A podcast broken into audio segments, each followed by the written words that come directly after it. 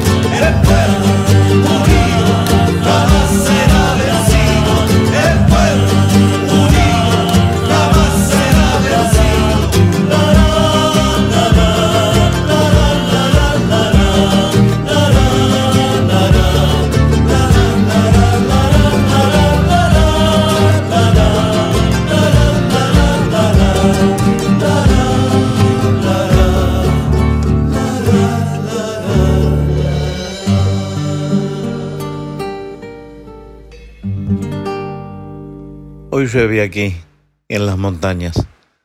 Estoy mirando el lago, lejos de Buenos Aires, y escuchando a este grupo que ha sabido dar lo mejor de sí para todos, para los argentinos, para los chilenos, para los colombianos, para los ecuatorianos, todo.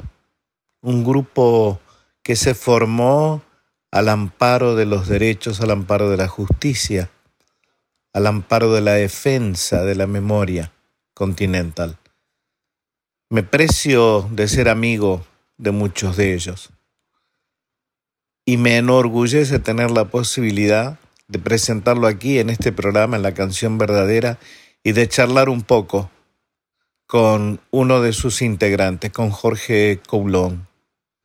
Para mí, este día va a ser un día realmente muy especial, al igual que todos aquellos días en los que tuve el privilegio de conversar con mis compañeros, con mis amigos. Señoras y señores, Inti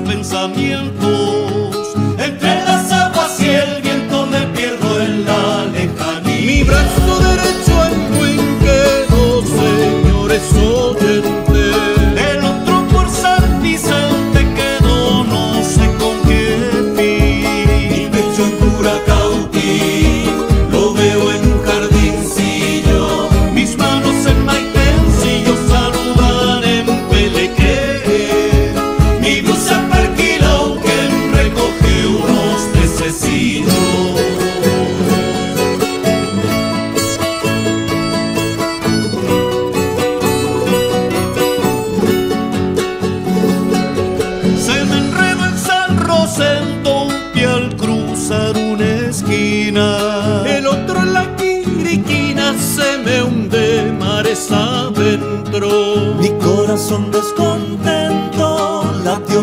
Limani.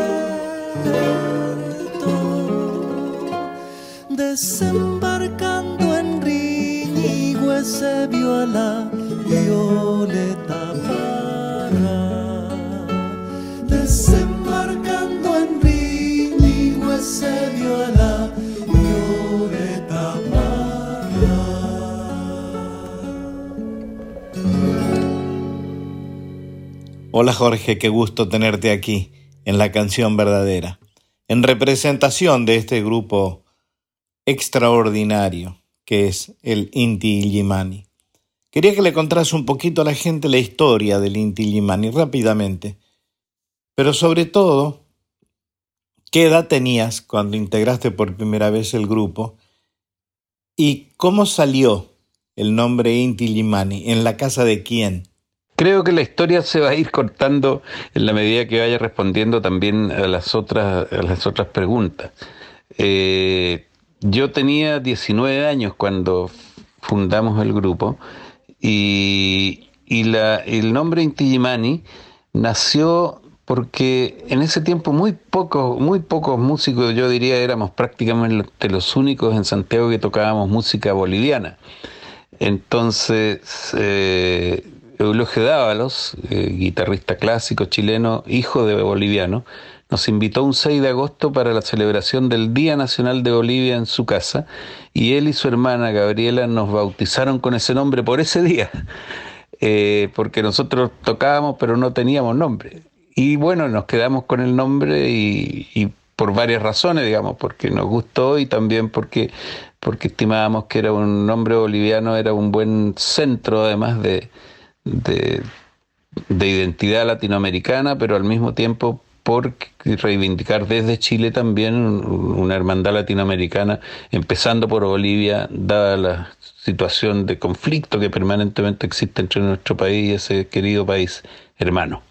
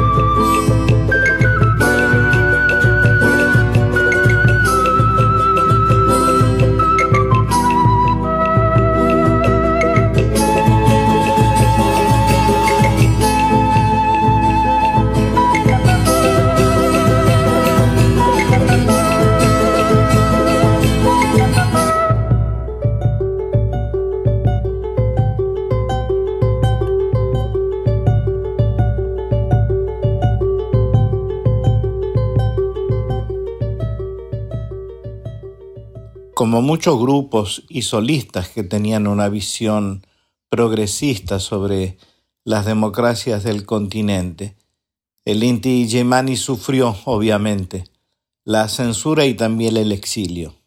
¿Qué recuerdos tenés de aquella época? Mira, son recuerdos eh, mezclados naturalmente. Eh, tuvimos la fortuna de, vivir nuestro exilio con centro en, Italia. Precisamente en esa época Italia era un país con un fermento democrático y cultural enorme y ni hablar claro de, la tradición de la tradición cultural no solamente en la música sino en general eh, en el arte y también en la también en las ciencias y en, y en, y en la política. Entonces vivimos ese exilio con, con el dolor de, la lejanía, con, el, con la, hermandad también de encontrarnos con compañeros argentinos, con compañeros uruguayos, de distintos, brasileños, ya que estábamos viviendo de alguna manera una, una situación, una situación parecida. Y, y lo vivimos, claro, con, la angustia y con el dolor con que se vive un, castigo tan brutal como es el, el, es el exilio. Eh, pero como te digo, también al mismo tiempo con la posibilidad de, conocer, de encontrarse, de, aprender y de pensar en regresar a Chile cuando, cuando se pudiera, pero mejor que cuando salimos.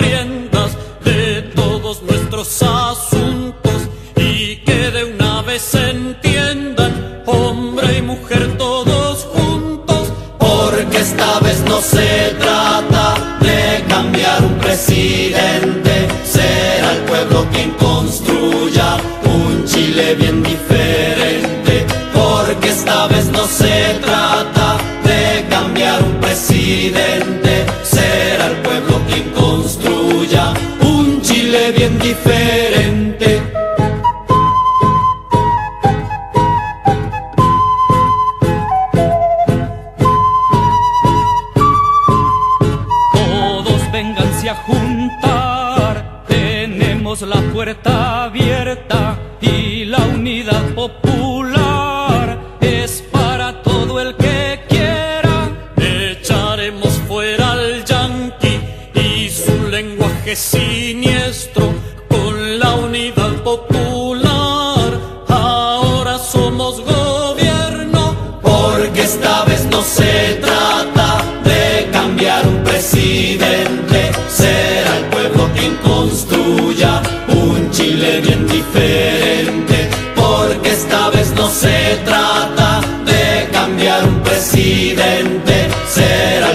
quien construya un Chile bien diferente.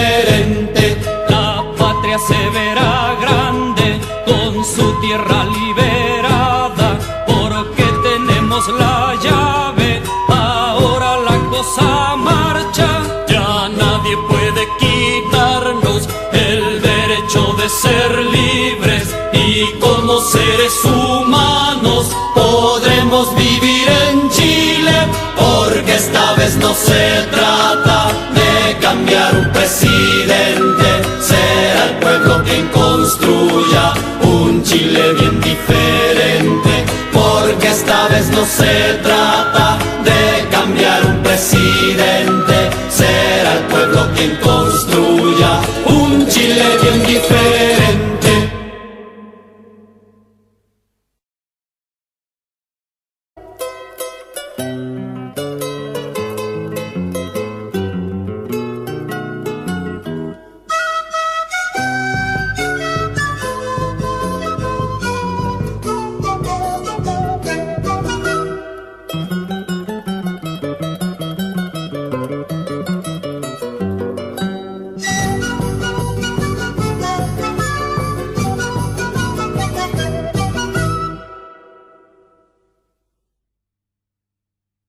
Recién en 1988, creo que ustedes estaban haciendo una gira por Estados Unidos en ese momento.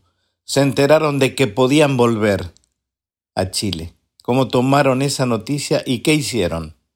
Estábamos en el aeropuerto de Nueva York, en el aeropuerto Kennedy, cuando, cuando por una llamada, por una llamada mía a, mi casa, eh, supe que, que, ese día el dictador había, había dicho que se terminaba la, que se terminaba el exilio, que podían regresar a Chile todos los, los exilados, con motivo del plebiscito que, que finalmente traería de vuelta la democracia a nuestro país.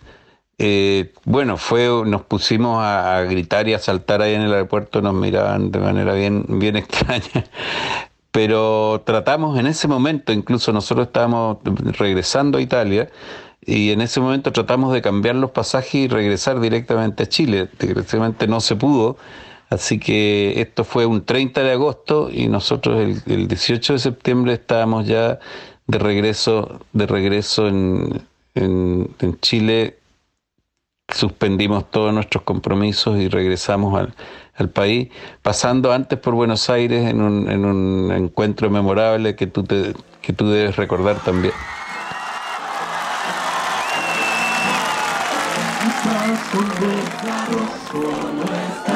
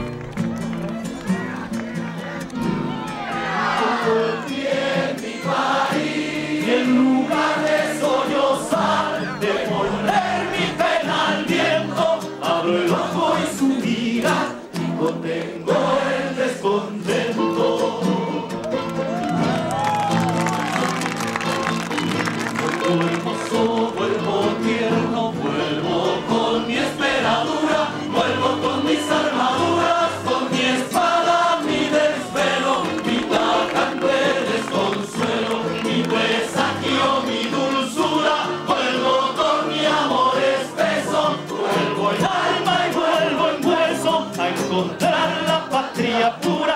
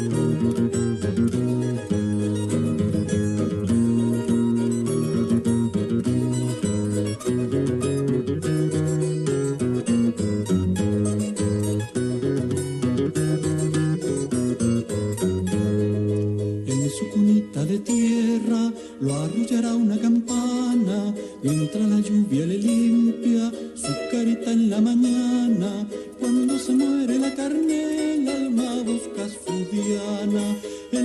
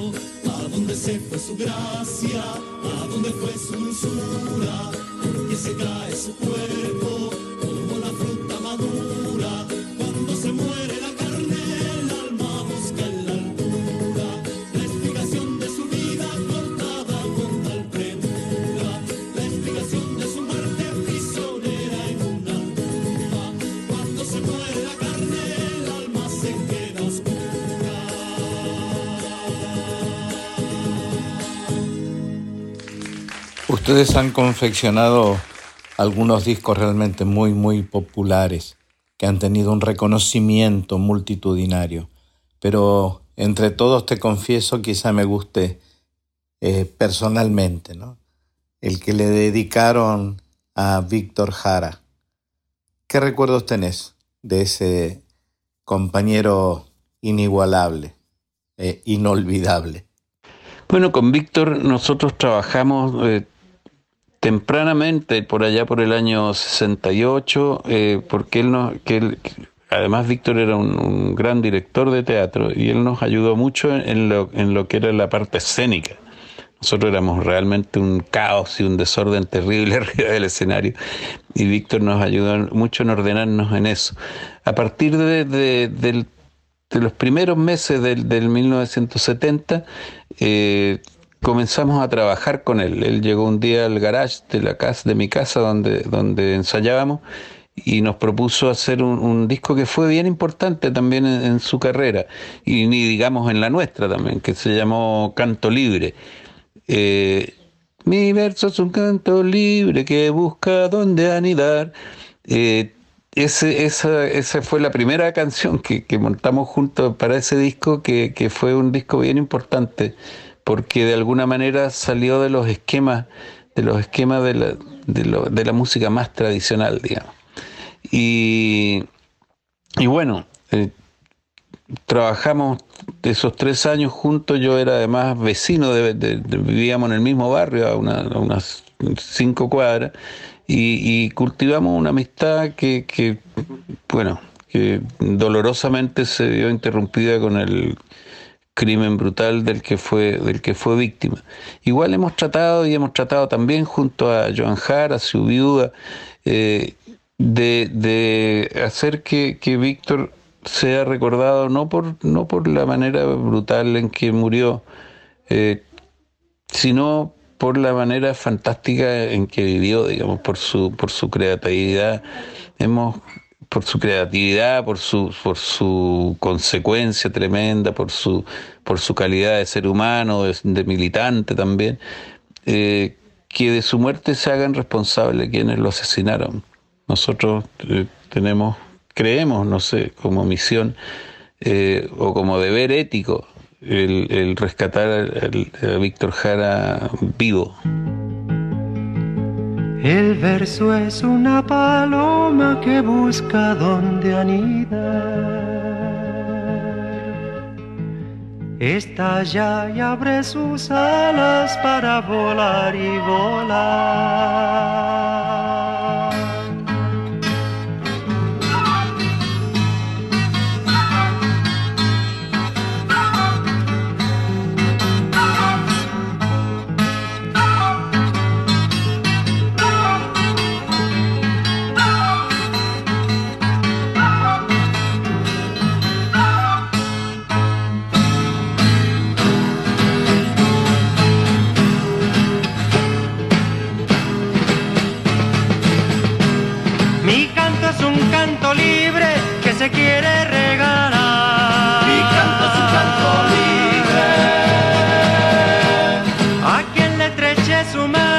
I can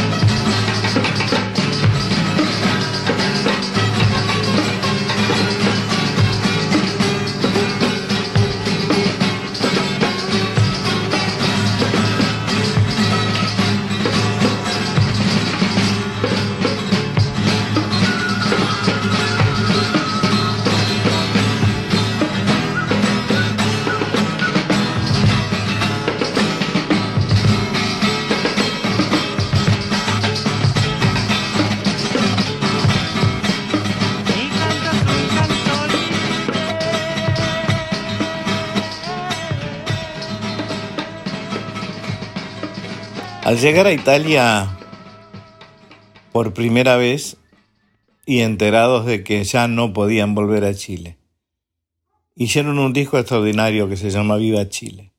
Y 30 años después, creo que en agradecimiento, corregime si no es así, hicieron otro disco hermosísimo que se llama Viva Italia. Contame un poco las razones por las cuales sucedieron esos dos discos. Nosotros eh, nos enteramos y quedamos, digamos, fuera de Chile exilados eh, precisamente porque estábamos en una gira de Europa cuando fue el golpe. Estábamos precisamente en Italia, habíamos llegado hacia, hacia cinco días a Italia y teníamos que estar ahí una semana para después seguir una gira que duraría hasta octubre del 73. Eh, el golpe nos sorprendió en Italia eh, y recibimos el apoyo extraordinario de, los italianos, de, la gente de la izquierda italiana, y nos ofrecieron eh, en, circunstancias que, ellos entendían que este golpe, por las características que tenía, iba a ser un, iba a ser un, periodo largo, eh, nos ofrecieron quedarnos, quedarnos en Italia y, y bueno, y así fue como, como comenzaron 15 años de residencia en ese, en ese país. Imagínate, yo tenía 25 años en la época y regresé a Chile de 40, o sea, entre los 25 y los 40 una edad súper importante, es un periodo de tiempo en el cual tú te formas como persona, como ciudadano, como ser humano, y me siento por eso muy, muy, eh, muy italiano desde el punto de vista afectivo naturalmente, pero también desde el punto de vista intelectual. Y, y, el 2003 nosotros regresamos a Italia en, una gira, realmente hemos hecho muchísimas giras después de nuestro regreso a Chile en el 88, prácticamente cada año hacemos una gira por Italia. Y, y al cumplirse los 30 años quisimos hacer un concierto que recordara ese, esa circunstancia de, nuestro asilo en Italia, pero también que agradeciera a, Italia todo lo que nos entregó, precisamente a lo que me refería. Y, ese disco, claro, es un disco importante y el, y el llamarlo Viva Italia fue precisamente en referencia a ese primer disco que hicimos allá y que lo hicimos tres o cuatro días, lo grabamos tres o cuatro días antes del golpe militar. Entonces eh, no sabíamos que ese disco iba a tomar la importancia que más tarde tomó si es el modo de triunfar, si es el modo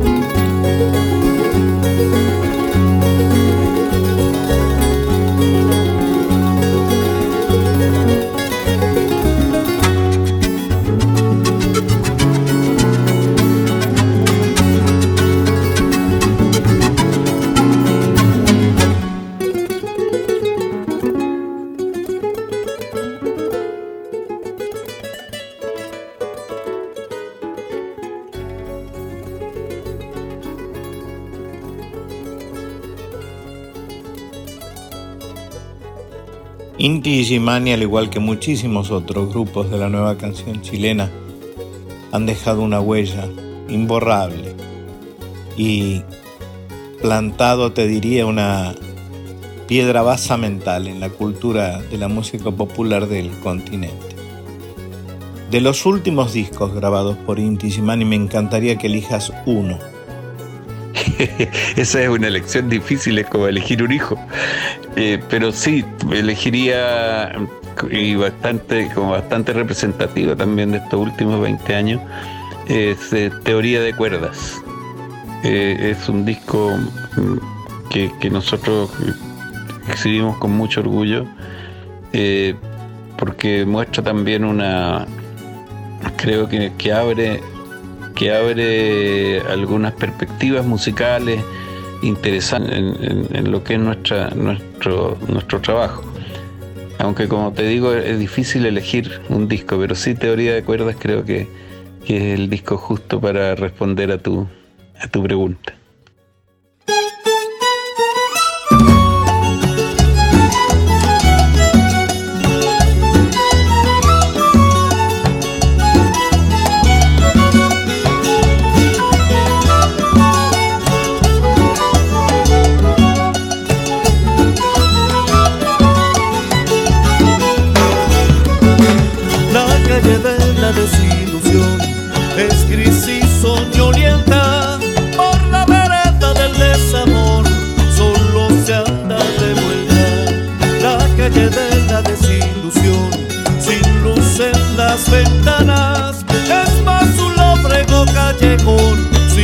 journey.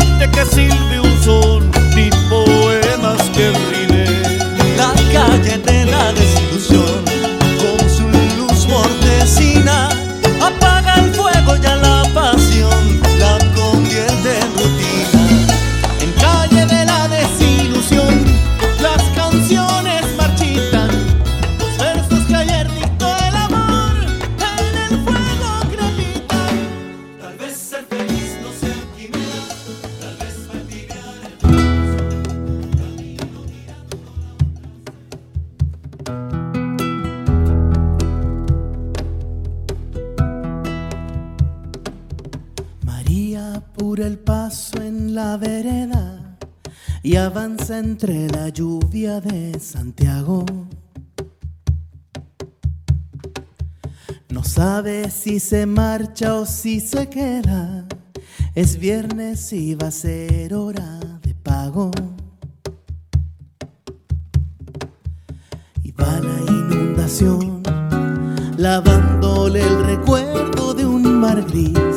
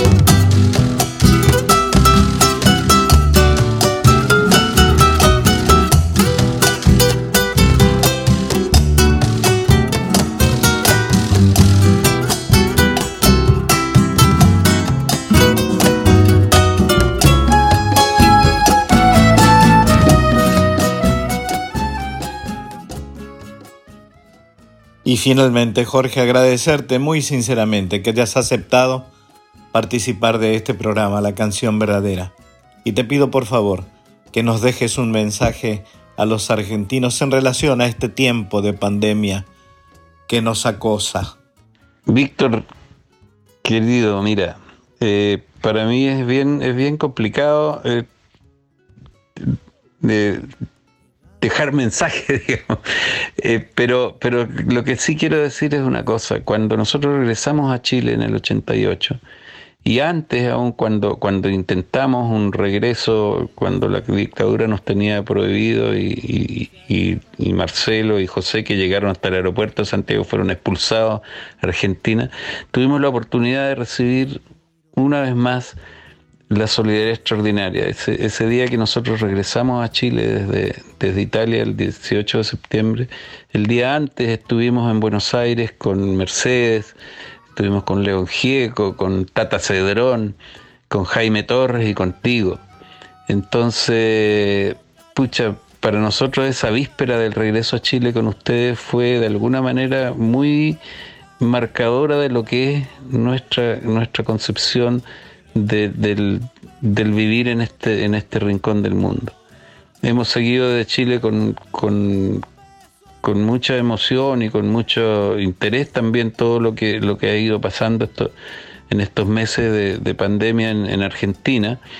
Eh, el presidente Fernández ha tenido la, mala suerte de, enfrentarse a una situación que, que, que, ningún gobernante quisiera, digamos. Pero, pero bueno, eh, creo que a todos esta, esta situación de, pandemia nos ha hecho pensar, nos ha hecho pensar mucho, nos ha hecho valorar de manera muy distinta lo que son nuestras relaciones, nuestras, nuestras aspiraciones también. Y hemos aprendido, creo, duramente a separar en eso la, paja del trigo.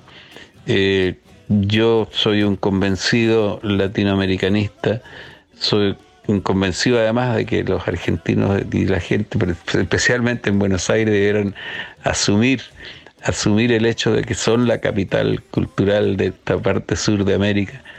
Y, bueno, y avanzar, avanzar hacia eso, avanzar hacia, hacia lo esencial, digamos, la unidad de los pueblos. El, ser humano no es un, no es un ser competitivo eh, y las especies que sobreviven no son, las, no son las más fuertes, sino que son las más solidarias. Entonces, eh, aprendamos a, querernos, aprendamos a, colaborar, porque en la colaboración en la unidad está nuestra posibilidad de, felicidad al final, de sobrevivencia, pero no solo de sobrevivir, porque no se trata de eso, sino se trata de que la vida valga la pena ser vivida. Un abrazo muy grande. Sigue lloviendo aquí, en la cordillera. Estoy casi pegadito a Chile. Y estas voces me recuerdan, me empujan, me acompañan hacia aquella idea maravillosa que muchos hombres de este continente han tenido, la de la unidad. Ojalá que esa unidad nos lleve algún día a la definitiva, verdadera y sustancial independencia. Un abrazo para todos queridos. Gracias por haberme acompañado, como siempre, aquí en la canción verdadera.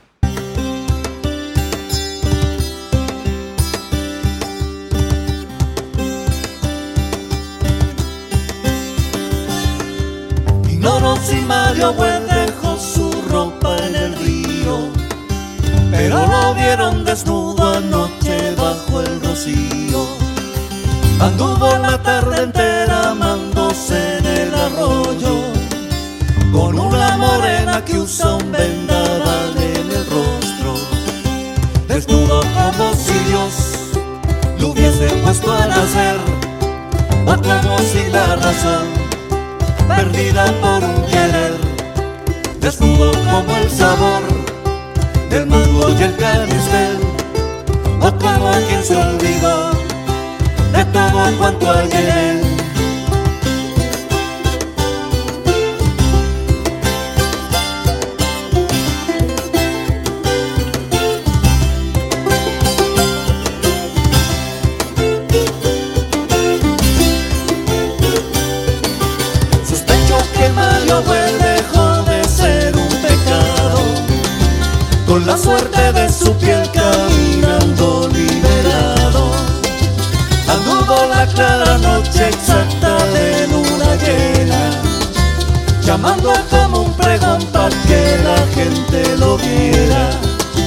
Desnudo como si Dios lo hubiese puesto a nacer, o como si la razón perdida por un querer, desnudo como el sabor del mango y el carnicel, o como quien se olvidó de todo cuanto hay en él.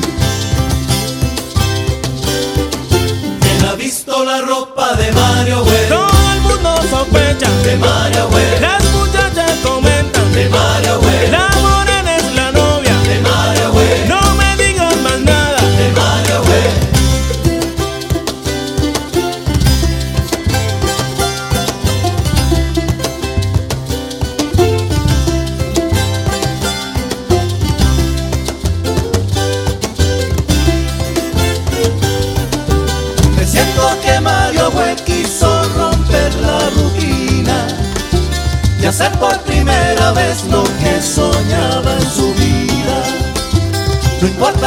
terminara en una celda de cuero, la multa y el calabo, pero sació su deseo.